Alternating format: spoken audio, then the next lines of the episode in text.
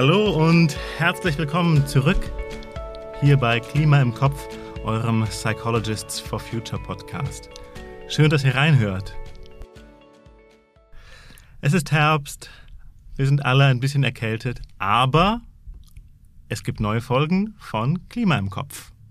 Nach Sommerpause und zwei hörenswerten Spezialfolgen zu lesenswerten und frisch erschienenen Büchern legen wir wieder los und es geht gleich ums Ganze. Es geht ums System. Jawohl. Genauer gesagt, um systemisch Denken. Wie das geht, was das überhaupt sein soll und wie wir systemisch denkend die Klimakrise bewältigen können. Kleiner Cliffhanger. Dazu gleich mehr. Jetzt erstmal herzlich willkommen. Ich bin Stefan, Psychologe und systemischer Coach. Und ich bin Nicola, psychologische Psychotherapeutin.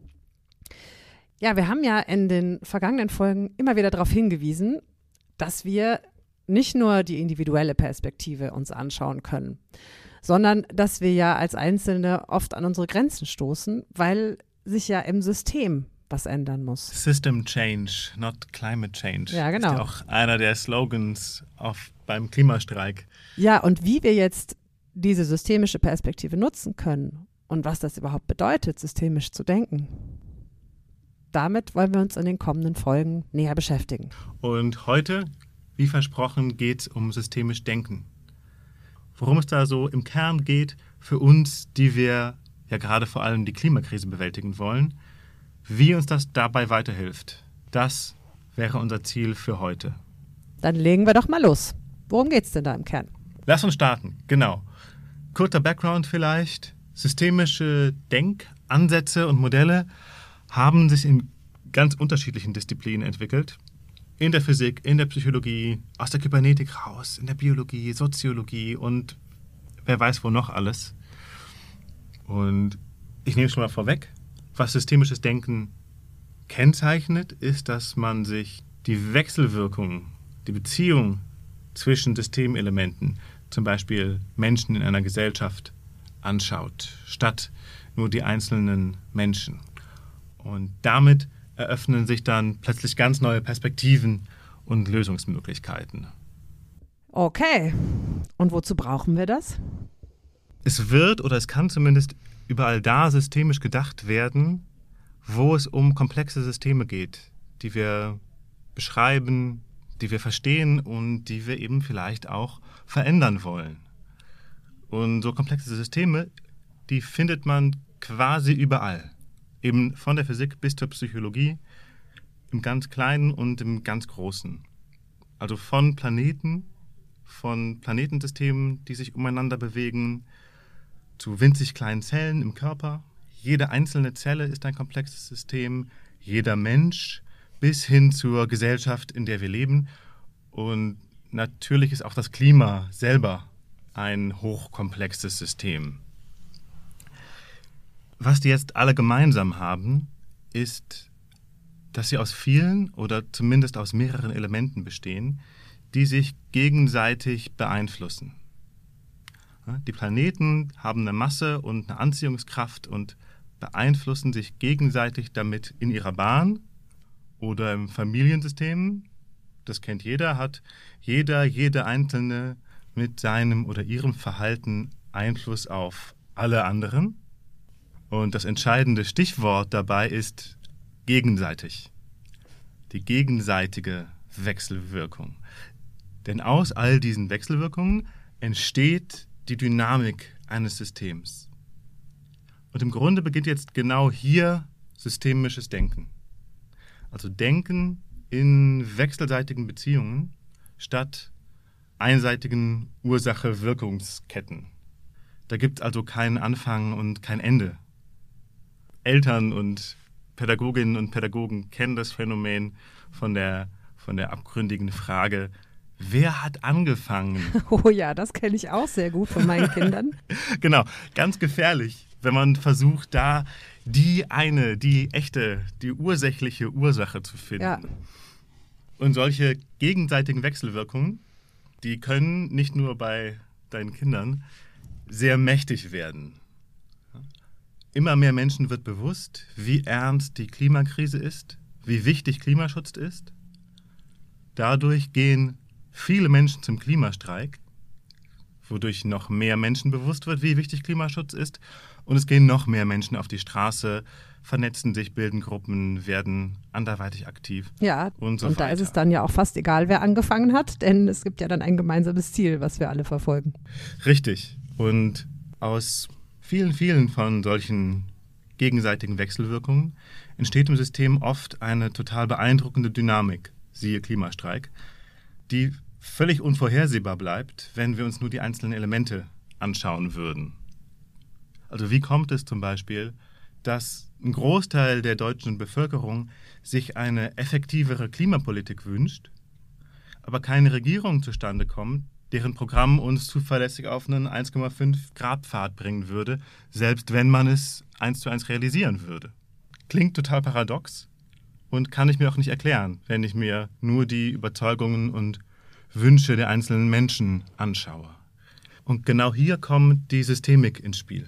Wenn ich verstehen möchte, wie das System funktioniert, die Systemdynamik, dann muss ich immer das gesamte System und die Wechselwirkung betrachten. Okay, hast du da mal ein Beispiel? Ja, bleiben wir beim Klima vielleicht. Wenn wir jetzt zum Beispiel wissen wollen, wie es denn kommt, dass, sagen wir, Malte zum Klimastreik geht und Eva nicht, dann wäre so ein klassischerer, individuumszentrierter Ansatz zu schauen, worin die beiden sich unterscheiden. Gibt es da vielleicht Persönlichkeitsfaktoren, die das erklären könnten? Ich könnte mir unterschiedliche Werte, Überzeugungen, Gedanken, Gefühle anschauen. Das wären alles Möglichkeiten. Systemisch gedacht kann ich den Fokus auch erweitern, zum Beispiel auf das soziale Bezugssystem der beiden und schauen, welche Funktion erfüllt das gezeigte Verhalten denn da. Malte, sagen wir, geht mit seiner ganzen, sowieso schon fürs Klima total engagierten WG hin. Und für ihn wäre nicht hinzugehen wahrscheinlich sogar schwieriger. Eva, die findet Klimaschutz vielleicht genauso wichtig wie Malte, lebt aber in einer ganz anderen Bubble, in der Aktivismus und Demos irgendwie verpönt sind und Streik ah, sowieso so. Ah. und für sie hätte zum Klimastreik hinzugehen enorme soziale Kosten. Zum Beispiel bei ihrer Arbeit vielleicht, wo sie erklären müsste, warum sie an dem Tag frei braucht. Na klar. Oder vielleicht ist Eva auch einfach bei Schwarm for Future aktiv und macht gerade ganz viele super wichtige und wirksame Gespräche mit Politikern und Politikerinnen. Und heute braucht sie halt einfach mal einen Tag Ruhe und Pause, damit sie das gut machen kann. Oder sie schreibt einfach eine wichtige Klausur morgen und muss lernen. Oder das. In jedem Fall erfüllt das gezeigte Verhalten, hingehen oder nicht hingehen, eine wichtige Funktion im System. Und wenn ich so denke, dann werden ganz schnell eben noch mehr Ebenen sichtbar, die beeinflussen, ob ich zum Klimastreik gehe oder eben nicht. Die Kultur in Evas Unternehmen zum Beispiel oder die Medien. Wie berichten die über die Klimakrise und den Klimastreik? Ja, da gibt es jetzt so viele verschiedene mögliche Perspektiven und Ebenen. Ja. Genau, aber jetzt bin ich so ein bisschen verwirrt. Was ist denn jetzt am sinnvollsten oder worauf fokussieren wir denn jetzt? Das eine richtig oder falsch gibt es jetzt nicht. Ob es sinnvoller ist, sich auf Maltes Inneres zu fokussieren, ist ja auch ein komplexes System, Stimmt. oder auf sein näheres Bezugssystem oder die gesamte Gesellschaft, das hängt schlicht davon ab, was ich erreichen möchte. Was, was bringt uns weiter? Was ist ein gangbarer Weg nach vorne? Das kommt daher, dass zur Systemik, zumindest in der Psychologie, auch der Konstruktivismus gehört, mit der Erkenntnis, dass unsere Wahrnehmung, so wie wir persönlich die Welt sehen und erleben, immer subjektiv ist und immer auch ein Konstrukt. Das klingt ein bisschen sperrig, Ja. ist aber total hilfreich eben, zum Beispiel in der Klimakommunikation. Wenn ich mir klar mache, dass meine Welt, die in der ich lebe, eine andere ist als die der oder desjenigen, mit dem ich gerade reden möchte. Und dass ich schauen muss, dass ich anschlussfähig bin in dessen Welt. um in Kontakt zu kommen. Mhm. Ein wichtiges Stichwort gibt es noch, das wir noch nicht so explizit genannt haben, nämlich selbstorganisierend. Komplexe Systeme sind selbstorganisierend. Ne, es gibt nicht das eine Chefelement, das bestimmt, wie sich alle und alles zu verhalten haben, sondern Systeme, egal ob Planeten oder die Gesellschaft, in der wir leben, die sehen so aus, die sind so organisiert, wie sie geworden sind, aus der Dynamik aller Elemente heraus. Wenn sich jetzt irgendetwas verändert, ein Ereignis, ein Impuls von außen oder irgendein Element, zum Beispiel du oder ich, fängt an, sich ein bisschen anders zu verhalten, dann hat das immer Einfluss auf das gesamte System. Eine Wechselwirkung bedingt die andere, irgendwas ist anders, das System muss und wird sich anpassen und verändern. Wie es das tut, und das ist jetzt vielleicht ein dicker Drops, ist letztendlich nicht genau vorhersagbar. Das muss man jetzt vielleicht erstmal sacken lassen. Puh, ja, das muss ich in der Tat gerade erstmal sacken lassen. Das klingt irgendwie ganz schön frustrierend, finde ich. Denn ich meine, du bist ja systemischer Coach. Das heißt, du möchtest ja mit deinen Klienten, denke ich mal, auch bestimmte Veränderungen erreichen im Prozess. Wie gehst du denn äh, mit dieser Nicht-Vorhersagbarkeit um? Und oh, mir geht es äh, ziemlich gut damit, ehrlich gesagt. Okay. das bedeutet ja nur, dass ich am Anfang noch nicht weiß, wie genau die Lösung am Ende aussehen wird und den Weg dahin nicht schon genau durchplanen kann. Und vor mir, da sitzt ja zum Glück ein einzigartiger Mensch mit ganz einzigartigen Ressourcen und Erfahrungen und vielfältigen Systembezügen, die weder ich noch er oder sie selbst in Gänze komplett erfassen kann, die aber für die Lösung eine Rolle spielen. Und das gilt es einfach in aller Bescheidenheit zu akzeptieren. Und dann kann ich mich auf einen spannenden und lebendigen Prozess hin zur Lösung einlassen und den gemeinsam mit meinem Klienten, meiner Klientin gestalten. Und tatsächlich ergeben sich dann ziemlich häufig Möglichkeiten und Lösungen, die weder mein Klient, meine Klientin noch ich vorher geahnt hätten oder gesehen hätten. Und das ist doch toll. Ne? Ja, stimmt. also die Lösung entsteht aus und im System selbst. Ja, das ist wirklich toll. Und das gilt für die gesellschaftliche Transformation hin zu einer nachhaltigen Gesellschaft, genauso wie für Coaching mit Einzelpersonen. Wir wissen heute noch nicht, wie genau die nachhaltige Gesellschaft aussehen wird, auf die wir gerade hinarbeiten. Klar, wir haben schon jetzt viele gute Ideen und wir haben schon viele gute Lösungsansätze. Wie genau sie aussehen wird, das wird sich erst im Prozess zeigen.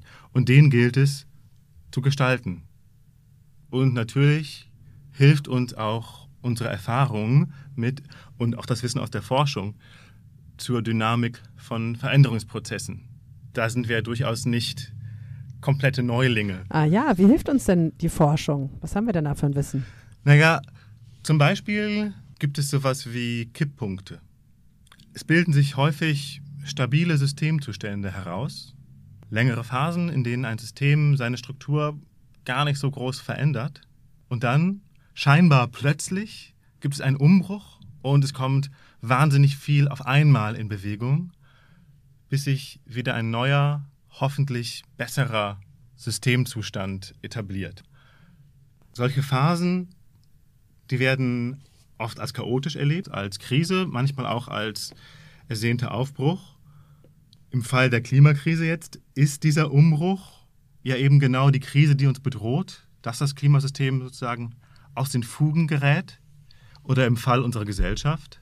Da brauchen wir jetzt eben gerade eine Transformation, einen großen Umbruch, gerade um die Klimakrise noch irgendwie in den Griff zu bekommen. Und der Auslöser solcher Umbrüche ist eben häufig das Erreichen von sogenannten Kipppunkten, die dann einmal erreicht eine Dynamik in Gang setzen, die unumkehrbar ist. Ja, da wird ja im, im Bereich der Klimakrise oft zum Beispiel gesprochen über Kipppunkte im Klimasystem. Also das Abtauen der Polkappen zum Beispiel. Genau. Oder das Auftauen der Permafrostböden. Genau, wo dann ganz viel Methan frei wird, was die Überhitzung weiter anheizt. Das sind Kipppunkte im Klimasystem. Es gibt aber auch soziale Kipppunkte. Das Entstehen von Fridays for Future zum Beispiel hat auch eine starke gesellschaftliche Dynamik eingeleitet, ohne die wir beide jetzt zum Beispiel wahrscheinlich nicht hier sitzen und diesen Podcast aufnehmen würden. Ja, das stimmt. Wir sind immer eingebunden in die Dynamik des Gesamtsystems. Und zum Thema, wie können wir das gestalten? Beim Klima und unserer Gesellschaft, wozu es ja bei beiden viel Forschung gibt und viele wichtige Faktoren, viele Wechselwirkungen bekannt sind und gemessen werden können. Da können wir außerdem Modelle entwickeln, die zukünftige Entwicklungen zumindest abschätzen und vorhersagen können, trotz aller Komplexität und Unberechenbarkeit. Kennen wir zum Beispiel vom Wetter, auch ein komplexes System. Das bleibt in gewisser Weise unberechenbar, aber wir können es in einem gewissen Maße durchaus ganz gut vorhersagen. Und solche Modelle, die können uns helfen, die nötige systemische Transformation hin zu einer nachhaltigen Gesellschaft zu gestalten. Und ich finde, das war jetzt eine ganz hervorragende Überleitung zu unserem Gespräch mit Maya, oder? Ja, das stimmt. Wir haben uns nämlich mit Maya unterhalten. Sie ist Kollegin von Psychologists for Future und Professorin für Kommunikationspsychologie und Organisationsberatung mit Schwerpunkt auf systemischen Ansätzen und Methoden. Und wir haben uns mit ihr darüber unterhalten, wie wir dieses ganze Wissen über Systemik jetzt nutzen können, um eben die entsprechenden Veränderungen in Bezug auf die Klimakrise in Gang zu bringen. Hören wir doch mal rein. Hallo Maja. Hallo. Danke, dass du dir die Zeit nimmst. Ja, gern. Ja, wir haben schon ein bisschen gesprochen über Systemik, über Systemdynamik. Wie kann uns das praktisch helfen, die Klimakrise zu bewältigen? Ja, das ist natürlich immer die entscheidende Frage und äh, ein ganz äh, wichtiger Aspekt von diesen systemischen Modellen ist, dass man mit ihren, ihrer Hilfe halt schauen kann, was sind Hebelpunkte, also was sind entscheidende Punkte in diesen Modellen, quasi Schräubchen im System, mit denen man die Systemdynamik verändern kann. Und äh, da geht es natürlich immer darum, das Schräubchen zu finden, das man am leichtesten bedienen kann und das am meisten Effekt äh, hat. Und ähm, Donella Meadows, äh, die ist Mitglied des Club of Rome gewesen, äh, die hat äh, beschrieben, wie man anhand von diesen Modellen Hebelpunkte extrahieren kann auf verschiedenen Ebenen. Und ähm, da hat sie halt äh, verschiedene Arten von Hebelpunkten systematisiert auf eine gewisse Art und eben auch gesagt, da gibt es halt Hebelpunkte, die sind vielleicht leichter erreichbar, leichter zu bedienen, aber dafür vielleicht nicht so wirksam. Und dann gibt es ja grundlegende Hebelpunkte, die schwerer veränderbar sind, aber dafür umso wirksamer. Okay, das klingt vielversprechend. Hebelpunkte im System finden, die richtigen Stellschrauben, um das System zu verändern. Vielleicht können wir das an einem Beispiel durchspielen? Was sind das für Hebelpunkte, die man da identifizieren kann? Zum Beispiel an sowas wie Regeln und Normen anzusetzen, also sehr eher grundlegenden Eigenschaften des Systems. Wenn äh, wir an sowas denken wie Flugscham zum Beispiel, dann äh, ist das ja was, wo wir Normen etablieren, die das Verhalten dann ändern. Also was weiß ich, vor 10, 15 Jahren war das absolut cool zu posten hier, ich fliege jetzt nach Nicaragua, habe eine super coole Weltreise, mega, alle sind neidisch und beeindruckt. Und jetzt ist halt, äh, wenn äh, je stärker man eben sowas wie Flugscham als Gesellschaft etabliert, also je mehr das zu einer Norm wird, Flugreisen zu vermeiden, umso weniger kann man dann auch damit angeben oder muss es vielleicht sogar schon verheimlichen oder eben im besten Fall dann auch gar nicht tun. Das wäre jetzt ein Schräubchen, das wesentlich tiefer gehend ist, was natürlich auch dann schwerer zu beeinflussen ist. Norm zu verändern ist ein langwieriger Prozess, wo man äh, sicher auch psychologisch und auch systempsychologisch äh, mit Hilfe von medialer Information, mit Hilfe von Aktivismus äh, und aber natürlich auch eins zu eins Kommunikation eher langfristig äh, was ändern kann. Das merken Aktivisti ständig und immer wieder, dass das zum Teil ein, ein langwieriger Prozess ist, soziale Normen zu verändern. Es kann gelingen über Aufklärung, über Aktivismus, hast du gerade gesagt. Ähm, was ist dein Lieblingsparameter, deine Lieblingsstellschraube im System? Oh, das ist eine schwierige Frage. Ich würde, ich würde eher daran äh, vielleicht nochmal anknüpfen, an das, äh, was du jetzt zuletzt gesagt hast, dass es so schwierig ist, diese Normen zu verändern. Und ich finde, die äh, Systempsychologie bietet ja auch sehr handlungsorientierte ähm, Ansätze, zum Beispiel Methoden, die wir aus der systemischen Therapie haben. Da kann eben sowas wie ein narrativer Ansatz, das finde ich einen sehr, sehr schönen Ansatz, sehr viel Inspiration auch bieten für Aktivisten zum Verändern von Normen zum Beispiel, weil ähm, der narrative Ansatz beschäftigt sich mit den Geschichten, die wir erzählen.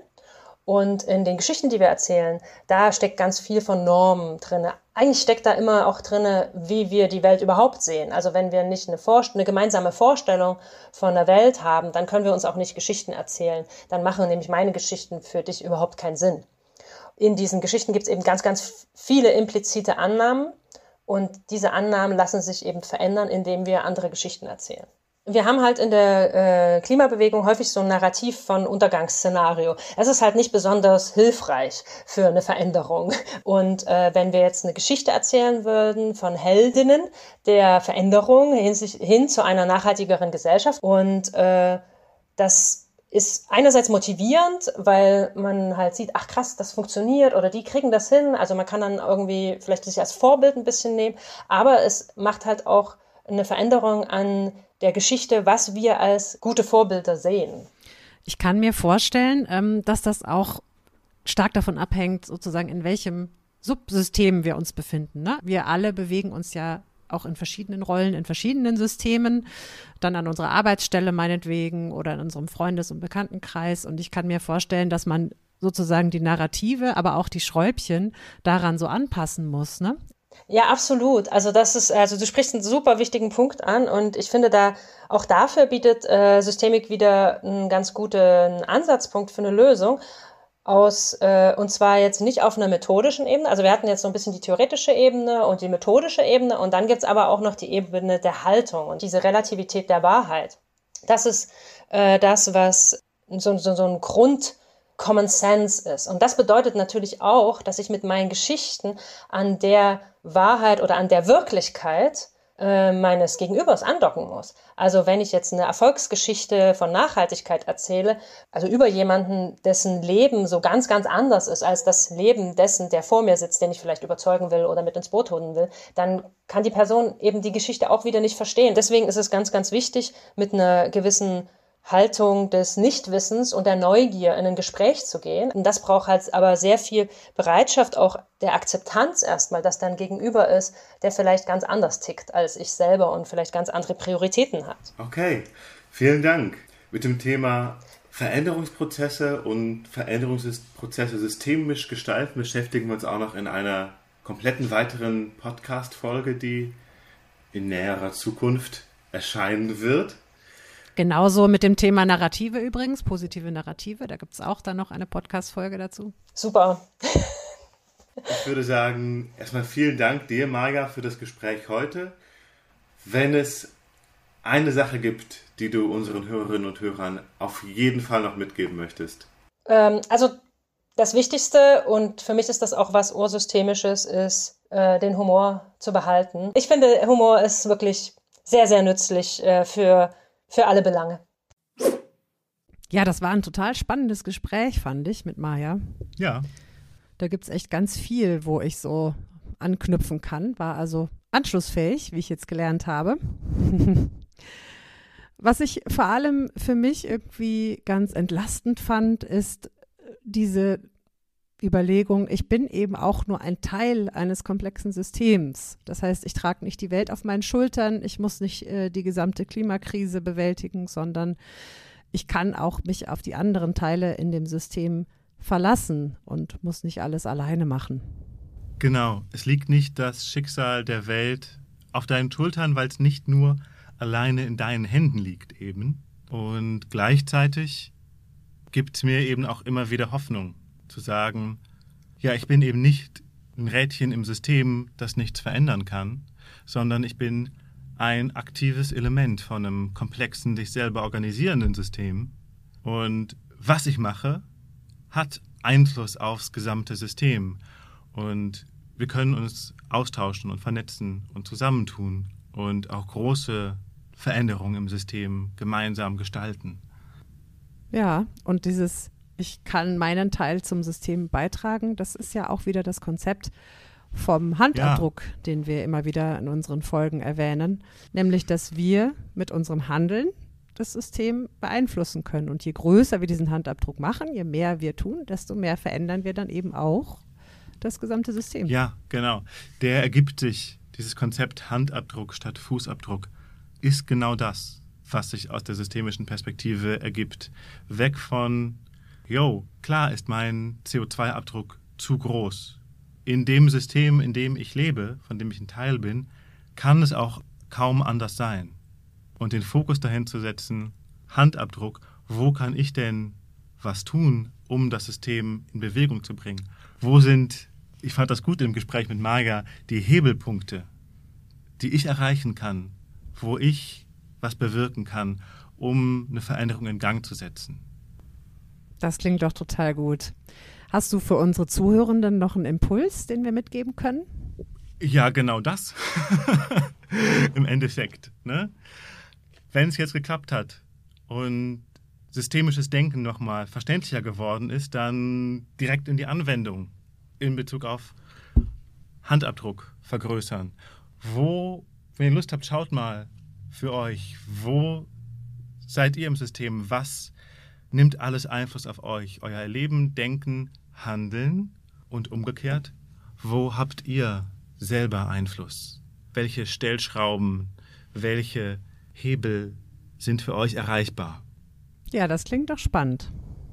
Dann wünschen wir euch dabei viel Spaß, danken euch fürs Zuhören. Schaltet auf jeden Fall wieder ein in den nächsten Wochen. Es gibt viele spannende Themen noch über dieses systemische Denken, die systemische Perspektive. Schön, dass ihr da wart. Schaltet wieder rein, empfehlt uns unbedingt weiter. Bis zum nächsten Mal. Tschüss. Tschüss.